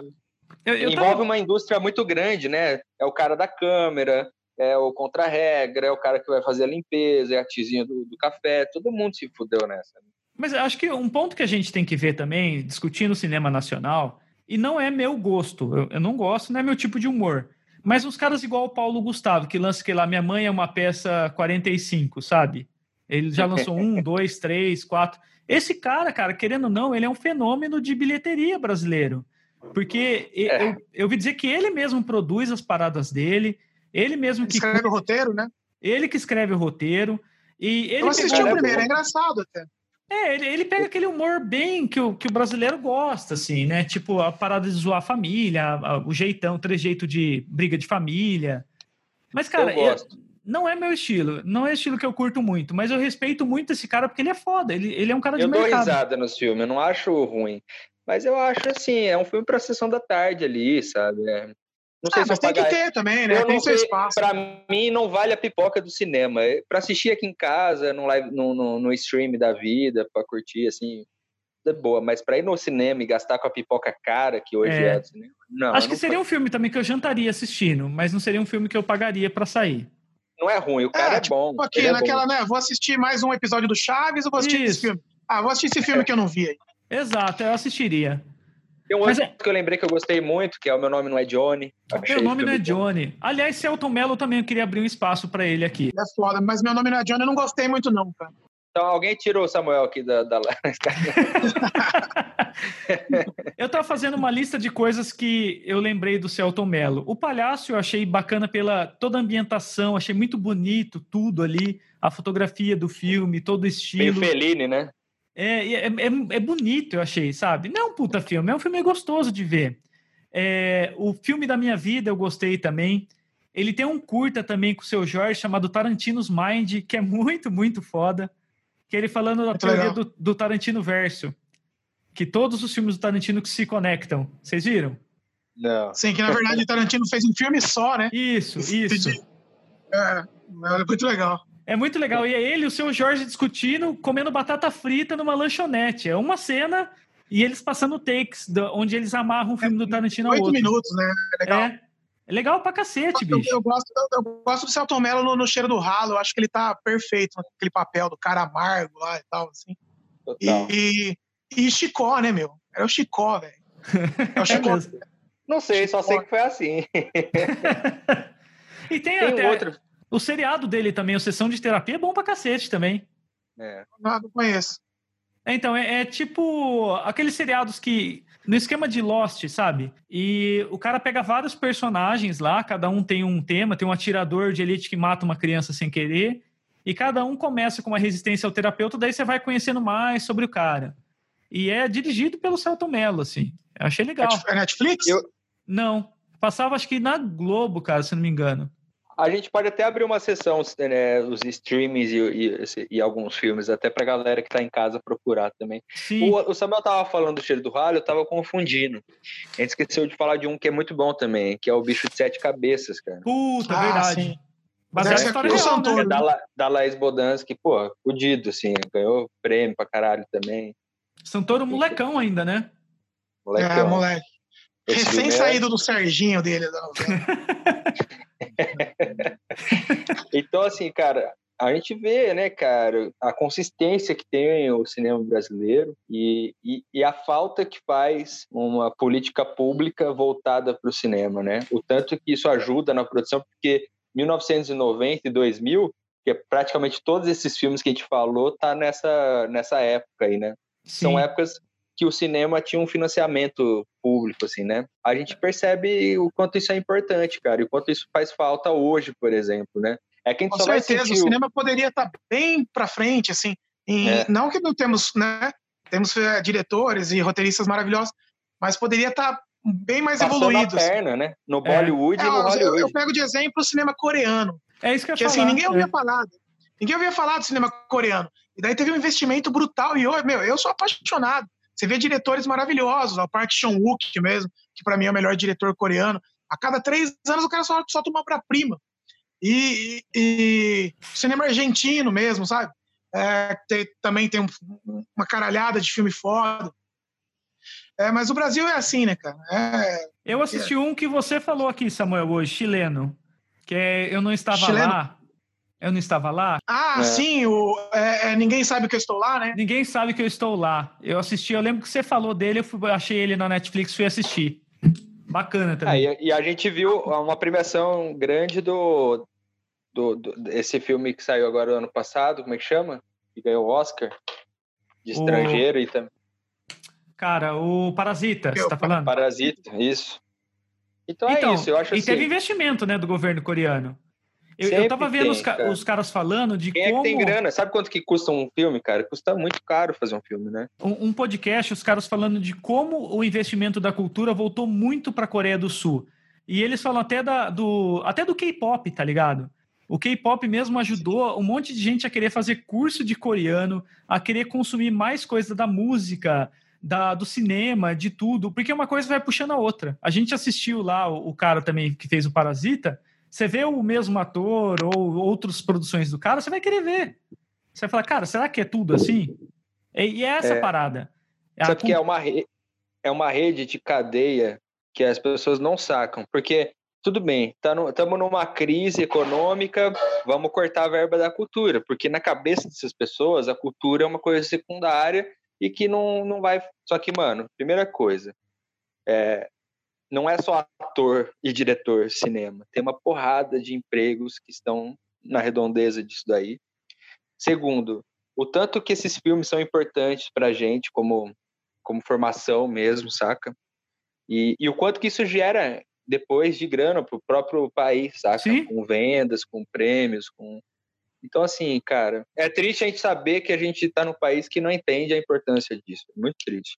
E a gente só vai sentir esse problema não agora, porque esse ano ainda saiu uns filmes bons, né? Saiu Bacurau, saiu é, Democracia em Vertigem, saiu alguns filmes assim. Só que a gente só vai sentir esse delay aqui, nossa, esse ato que a gente vai começar a fabricar agora, daqui dois, três anos, entendeu? Porque demora, não é para um filme ser. Eu tava até falando com o Davi esses dias, por exemplo, daquele seriado que saiu na Netflix do Coisa Mais Linda. Sabe? Carioca, ali anos 60. Mano, Gostei muito da série. É, então, você assiste aquela série na Netflix, você fala, o que, que eu tô fazendo em São Paulo, velho? Por mais que, tipo, os caras passam um pano na violência carioca, porque é anos 60, é... mas você compra um pouco daquele estilo também, sabe? Você quer consumir mais. Querendo ou não, você assiste um filme, mas você fica curioso sobre a música, sobre a comida, sobre a arquitetura, tudo ali em torno. A gente Sim, não é- sim. É, fomenta o turismo na, no país. é, né? as pessoas não querem ir pra Nova York à toa, tá ligado? A gente assistiu mais de 100 filmes que passam em Nova York, A gente que, é, quer que conhecer o tudo lá é Central legal. Park. É, a gente quer ir no Central Park, a gente quer ver neve na parada, tá ligado? E esse coisa mais linda, cara, eu, falei assim, cara, eu queria ser carioca. Eu assisti dois episódios daquilo lá, os caras tocando João Gilberto num barzinho, aquela puta imagem O de praia. adora Bossa Nova, vixe. Ele se vai odiar essa série. Mas eu, eu amei a série, eu achei muito boa, porque tem um. Não é estilo de som que eu consumo muito, não, mas, cara, com aquela cena é, é surreal, mano. É surreal. Mas tem um arco do- da série que é sobre as meninas, né? Mulheres É. super fortes. Eu acho que a série é muito boa, muito bem feita. Fala E sobre machismo, bastante- né? Preconceito, machismo, né? né? E tem bastante coisa no Netflix, na Amazon brasileira, viu, cara? Vocês podem Tem. consumir bastante. É isso que eu ia falar também de série, por exemplo. A gente falou bastante de filme, mas eu queria trazer umas séries aqui também que essa aí é uma delas. Mas eu assisti outra que eu fiquei viciado. Eu até tentei contato com alguém da produção dos caras, não consegui, chamado Impuros, que é a ascensão do, do tráfico carioca como crime organizado. Sabe? Os caras começando a, a pegar, comprar fuzil, a treinar atirador de elite lá em cima também. É, puta, e é baseado em muita história real. O cara que escreveu é um policial federal aposentado, mas tem tanta ascensão do delegado quanto a desse, desse traficante. É uma série que você não tira a bunda do sofá para buscar água, cara, de tão agitada que ela é. Tá É do? Netflix? Ela é do Netflix. É, Se eu não me engano, é. Netflix. Impuros, cara, é fudido. Agora eu tô, eu tô em dúvida Assisti se é a- Netflix. Assisti aquela Irmandade com, com, Sim. com o seu Jorge. Achei É legal com a o seu. Jorge, é. Cara, tem uma porrada. Eu não- é difícil, agora tá me dando uns brancos de série, mas. Ó, já que É, tá é- falando do Celton Mello, recomendo. Se Ela é antiga, é uma minissérie, mas é uma das coisas mais engraçadas que eu já vi na vida, que é Os Ascones, que é escrito pela é, Fernanda Sim. Young. Puta, Fernando sim, Young é bom demais. Falecida, Meu, é- Fernanda. é- esse- pra mim, essa é a melhor série de humor de todos os tempos, cara. Ah, eu gosto muito os normais, né, cara? É, os normais é bom, cara, mas eu acho que os Ascones ainda, é- ainda consegue ser melhor. Porque são só os cinco ali, né? É, o, é a Andréa Beltrão, a Marisa Hort, e aquela moça que depois ela ficou doente, que esqueci o nome dela, e aquele cara que era da TV Pirata. Só assiste que é sucesso. É muito bom. De série também, outra que eu vi na Amazon Prime, essa eu tenho certeza que é na Amazon. O Impuros eu tô em dúvida, mas a, eu assisti uma chamada Rua Augusta, que é fodida também da Amazon Prime, assim. E aquelas É. Histórias. essa eu vi lá, mas eu não, eu não assisti. É Legal? tenso, cara, é tenso. Eu achei legal que é, é aquelas histórias que a- vai dando merda, e quanto mais as pessoas tentam arrumar a merda, mais vai ficando fedido. Tipo, o cara tem uma boate, e daí tem uma, um monte de prostituta que frequenta lá. Em uma das noites, um playboy vai lá e dá uma garrafada, quebra a garrafa e fura a barriga da, da prostituta.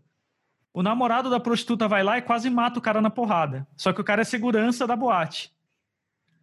E, cara, esse playboy é filho de um político, uns caras tentam encobrir, o outro tá com medo de se descobrir na boate dele, descobre um monte de coisa errada. Então é aquele jogo que, tipo, alguns torcem pro cara morrer de vez. Se ele morrer, ninguém fica sabendo de nada, a vida que segue.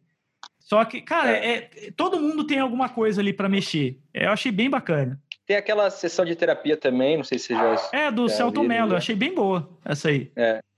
É uma série boa também. Eu gosto da, né, da do enredo, né? Psicanálise. E, e aquela de zumbi nova lá, vocês assistiram? Qual? É uma série de zumbi nacional. Tem a Sabrina Sato. Caramba. Esqueci como é que chama. Sério? É, é, é, Você essa, curtiu? é, a, a, a, cara, não, não gostei. Achei.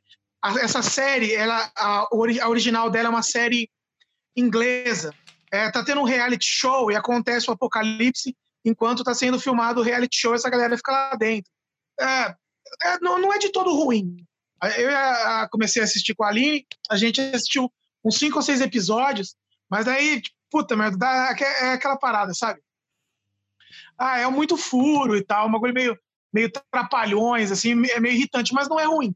Tem bastante gente que gostou. Mas é, é- é uma série de zumbi nacional, né? Tipo, já, já é uma- um avanço. Queria falar que é, o cinema de terror nacional ele vem crescendo também. Tem bastante filme que, é, filmes bons que, que saíram, assim, e, é, e era uma coisa rara, porque tipo, você tinha o Mojica lá, né? E ninguém mais nem mexia com isso.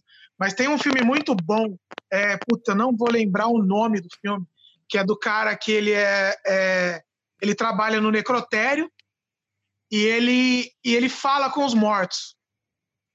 Meu, esse filme é excelente. Puta merda, eu, eu não, não, não, não vou. Depois, até o fim do programa, eu faço uma pesquisa aqui e solto o nome. Tem, também tem uma produção mais lá do B de filme de terror, um pessoal lá do sul, tem aquele Mangue Negro.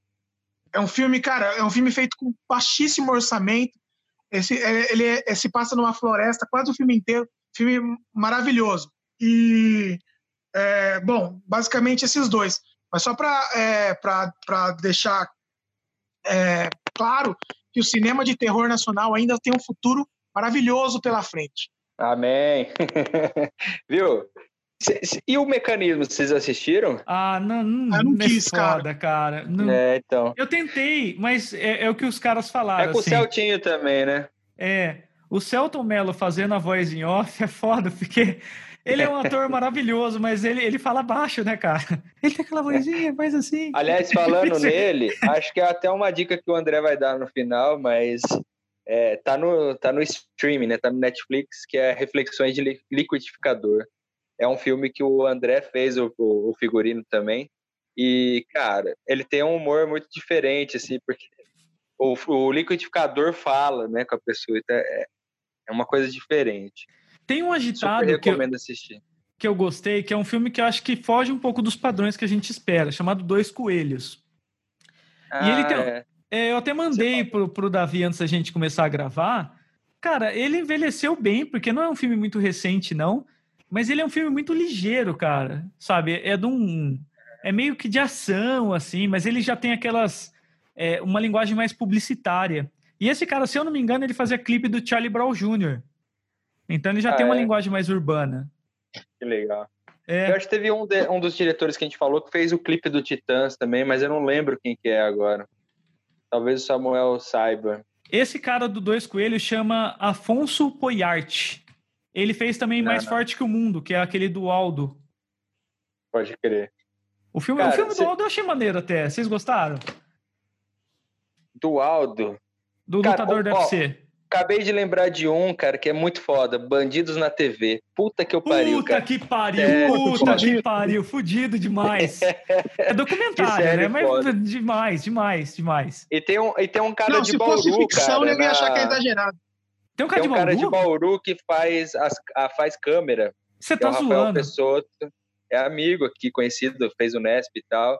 E ele tá lá, aparece o nome dele lá na- nos créditos, achei muito foda. É um amigaço aí. O que eu Ele, achei acho que não sei se é foda, assistente de câmera ou se ele faz a câmera. O que eu achei foda é que esse Bandidos na TV é um meme que viralizou na internet como Gil da Esfirra contra um boneco.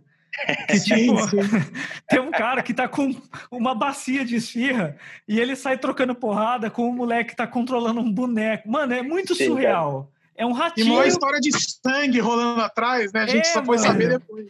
É. Cara, é, é, esse Bandido da TV foi, tipo assim, uma, uma surpresa tão boa, cara. Então, porque... eu gostei de você ter entrado nisso, porque documentar o Brasil é foda. Lembra um pouco esse negócio do, daquele cara do tigre, né? Essa história que você não sabe sim, quem, sim, sim, sim. tá acontecendo. E eles não resolvem a história, então, cara. Puta, o Tiger King, né? Você tá citando, né? É, o Tiger King. Eu achei meio que na onda, assim, sabe? Eu acho isso aí foda. Tem, tem outro documentário também, que acho que foi pro lado policial, eu achei bem foda também, que era de. Ah, puta, eu não vou lembrar o nome da série, tem na Netflix, mas são de, de crimes famosos que aconteceram aqui no Brasil. Então eles reabrem todos os casos da Susana von Richthofen, do Maníaco do Parque, e eles entrevistam todos os peritos da época. Em série documental, acho que o Brasil é bem bom, cara. Muito, muito bom mesmo. Sim. Tem uma outra série que foi bem falada que é o 3%, né? Não sei se vocês assistiram. Então não assisti. Galera... Ficção, muita né? gente falou. Não, também não. É, ficção. Eu não assisti, não, mas eu vi muita gente falando 3%. É, não, e fez sucesso mais fora do Brasil do que aqui, né? Fez um sucesso é. fora essa série. O filme lá que eu falei é, Mor chama Mor é, Morto Não Fala, o filme de terror que eu falei. O filme do, do Bingo, que é a história do Bozo, o que eu achei legal é que tem outra história que cruza com Bauru. Porque tem uma história lá dentro do, do Bozo que eu era criança e eu lembro disso. O Bozo atendia ligação ao vivo da molecada. E um é, dia, um moleque ligou e falou assim: Ô Bozo, vai tomar no seu cu. e o Bozo falou assim: O quê? Tomate cru? Ele foi muito ligeiro. E tem, tem uma lenda, e aparece isso no filme, tá ligado? Isso aparece no filme. Tem uma lenda que o cara que ligou era de Bauru, era uma criança de Bauru. Tinha que ser, né? É, a Bauru sempre com essas ah, coisas. Tinha que, né? Tinha que ser, mano. Você sabe que a história do comecinho ali é verdadeira, né? Era, era, esse personagem era para ser mesmo do Wagner Moura, né? Ah, é? É aí, mesmo? É, e aí o Brista chegou lá e falou, pô, não, velho, é meu. e eu fico imaginando como é que deve ser o laboratório desses caras, né, velho? Deve, esses malucos devem entrar nas drogas firme, cara. Oh, e eu não botava fé que o Vladimir Brista ia ser fudido nesse filme, sabe? Ah, ele tá Porque... tá genial. Mas... Não, é exato, mas ele é um ator global, só vi ele fazendo novela, nunca vi ele forte no cinema ali, e nesse filme achei ele bom, cara. Achei o filme da hora. Achei um filme Sim. meio tragicômico, assim, sei lá, porque você vê o cara se fuder pra caramba, só que A trilha sonora tempo... é bem legal, né? É bem legal. E, tipo, tem a cena do, do Boas também que é real do cara apresentar um merchan de pirulito cheirado. e, e, isso aconteceu mesmo, tá ligado? Se você procurar no YouTube, você vê o Bozo trincada pra, apresentando, acho que era chamava Deep Leak, se eu não me engano, um, que você, um pirulito que você molhava num Sim, pó. Deep Leak, Deep Leak. É, e o cara tá apresentando o colhão, tipo, ah", tá ligado? travado, boca travada. Um pozinho mágico do Bozo. Tem um filme que é sensacional também, cara, que é o Olga, né? Que é, não Olga, posso esquecer verdade. da, minha, da minha gatinha né? que fala sobre o, sobre o Prestes, né? É um puta do filmão também, né? Nessa, é o que você falou, nessa parte meio documental, o Brasil chega com os dois pés, né, cara? É foda, é fudido mesmo. Tem um documentário mais ou menos na linha do Ilha das Flores chamado Estamira. Que Nossa. conta a história, tá ligado? Conta genial, a história da senhora genial. que mora no lixão. Puta, esse é, eu acho, um dos mais brutais, assim, a história. É muito foda. Cara, ô, ô, é, Bim, é. assista, porque, tipo assim, a mulher, ela, ela vive num surtos, cara, mas se você para pra pensar as coisas que ela fala, assim, você não consegue discordar muito dela, assim, porque ela fala é, umas ela, coisas... ela vive no lixo, ela faz a comida, sabe, pros, pros, Caralho. pros netos, eles querem, eles querem tirar ela de lá, mas não, ela tem um amor ali no, no lixão. Ela é uma mulher meio, né, meio perturbada, assim, tudo. Mas é, é bonito, cara. É, é, bem forte. Chama Estamira. De que ano é que é esse? demais, cara. É, é de não, do, é tão 2004. longe, não. É de 2000 alguma coisa. É muito foda. 2004. Por muito tempo foi a, a, um dos documentários que eu mais é, indicava, assim, cara. Tinha esquecido. É, do diretor daquele Paraísos Artificiais. É, isso mesmo. Eu espero que a, as predições do, predições que falam do, do Samuel Previsões. sejam verdades. É. é, sejam verdades em, em relação ao, ao terror brasileiro aí. Eu espero que, que a gente veja grandes surpresas nesse. Tipo assim, imagina você ver um Midsommar brasileiro, assim, cara, lá no. Puta, imagina. seria animal. Sei lá, em Minas Gerais, pega uma, uma daquelas comunidades hippies lá de Minas Gerais, você vai saber o que acontece lá, sabe?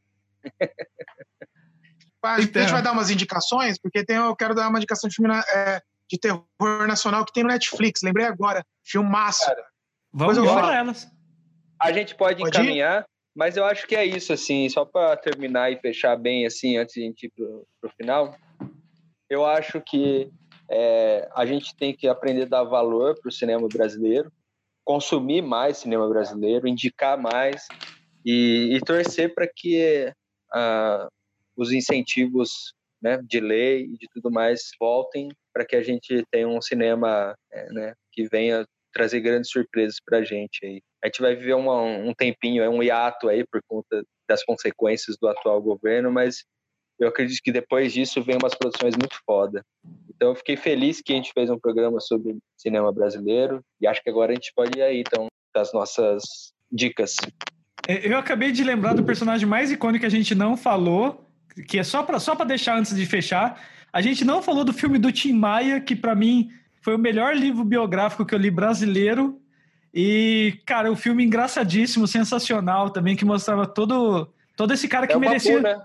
É, foi, teve minissérie e filme, de tão bom que ficou, né? Transformaram numa minissérie o filme. Era com o Babu fazendo, Era eu com não lembro. se o Babu fazia a É, fase era o adulta. Ele cunhou o termo Bauretes, né? Inclusive, né? Ele queria Sim. fumar um, ele queria fumar um num show aqui em Bauru e aí ele não podia falar maconha, né? Tem um Bauretes aí? e é por causa disso os mutantes fizeram Mutantes no País dos Bauretes e é por causa disso que eu tenho uma banda chamada Bauretes também. Sensacional. Acho que com isso a gente pode entrar nas dicas. Então, é, como eu tinha falado, eu acho que é importante a gente valorizar mesmo o cinema brasileiro, consumir mais, divulgar mais. E é isso, cara. A gente pode seguir para as dicas. Ah, olha, só um aviso aí pros amigos, hein? No Netflix tem um filme que eu fiz o figurino, que chama Reflexões do Liquidificador, do André Klotzel. É super legal, é humor negro. E eu convido todos aí para se que estão ouvindo o podcast, assistirem o filme e espero que vocês gostem. O André acabou de dar a dica dele. E eu vou puxar a sardinha também para os filmes que o André fez, que eu acho que são muito bons. Primeiro, Que Horas Ela Volta. Se você não viu esse filme, assista. Eu acho um filme incrível. É, o, esse Reflexões que ele falou aí tá no Netflix também. A Casa de Alice é muito bom. E eu acho que de coisas recentes está rolando um que provavelmente a gente faça um podcast. A gente está vendo se dá para fazer um podcast sobre, que é a coisa mais linda, né? É um- Sim. é uma, uma série que tá rolando no Netflix também. É bem bonitinha a série, bem legal. Tem uns temas bem complicados. E acho que vale a pena perder o tempo assistindo, sim. Eu acho que eu vou ficar por aí, viu? Tenho quatro indicações. É, uma é Contra Todos, né, que eu tinha falado para vocês, que é para mim um dos melhores filmes que eu já assisti. É um filme antigo, mas vale muito a pena. Contra Todos. É, eu queria dar, um, lógico, um, um filme de terror, né? Então eu vou dar o filme chama Mal Nosso, que é uma produção independente brasileira. Tem no Netflix. É um filme de terror bra- brasileiro, mas cara, é tenso. Os demonião são cabuloso. Chama Mal Nosso. Tem no Netflix. Queria também aproveitar, né, que a gente falou tanto da Ana Mui Laerte. Ela tem um filme mais recente chamado é, Mãe Só Há Uma, que é uma história legal. Tem, tem o Matheus Natchergali, mas ele não é o ator principal do filme. É um menino que descobre a sua mãe vai presa, ele descobre que ela não é a mãe biológica e tal, e daí ele vai conhecer sua família biológica. Não é o melhor filme da Ana Mui Laerte, mas ainda assim é bem acima da média. E para terminar, aquela comédia que eu tinha falado com vocês, que- é com o Daniel Furlan, que chama A Vingança, que é um road movie brasileiro, bem divertido, cara. Eu não sou fã de comédia, rachei o bico. Eu acho que são esses quatro filmes aí que é as minhas dicas. Bom, as minhas dicas que eu quero falar é um que eu já falei aqui no meio do programa. Eu já até gravei um, um- o programa que eu faço no, no Social Bauru falando dele, que é o- a série Impuros. Eu achei do caralho. Eu sei que tem duas temporadas e como a Amazon Prime só disponibilizou a primeira, eu vou ter que achar a segunda por aí. A Amazon podia comprar as duas, né? Sacanagem pegar uma só. Mas beleza. E outra coisa que eu queria falar também é o Daniel Furlan, o, o Samuel falou dele agora há pouco. Ele, ele tinha um programa na MTV que eu achava muito bacana a proposta, chamado O Último Programa do Mundo. Que o cara ele tinha uma verba de tipo assim, sei lá, 15 mil reais para fazer um programa. Ele comprou uma mesa, uma cadeira e os convidados dele só podia ser gente da produção. Então ele entrevista o porteiro, ele entrevista o eletricista, ele entrevista um caminhoneiro. Cara, é, é o genial. programa mais caótico e genial que alguém faz com pouco dinheiro. É fudido, de verdade, é fudido mesmo, cara. E, e a, às vezes eu assisto assim, um atrás do outro, o último programa do mundo. E eu é não curtinho, sou muito fã. Né? É, eu não sou muito fã de humor também, não, mas eu acho muito foda. Ele, ele sabe se virar muito bem. E eu queria falar para todo mundo também que para ficar esperto, que ano que vem, como o André falou, vem filmes muito bons. Vem Lili as Libelas, do René Guerra. Vem uma porrada de filme bom. Eu acho que vem coisa do Brant também, do Klotzel, enfim a gente tem mais um ano de respiro aí de cinema. Depois a gente não sabe o que vai acontecer, né? É, Vamos ver. Talvez vai voltar aos cinemas de carro, né? Bom, então é isso, gente. Obrigado pela presença. Gente, se despeçam da galera. Fala, Samuel. Falou, galera. Abraço para todo mundo. Assistam os filmes nacionais. Exatamente. É isso aí. Dê valor ao nosso cinema e, e vamos orar por tempos melhores. Tamo junto. É isso, gente. Um grande abraço. Até a próxima aí. Tchau.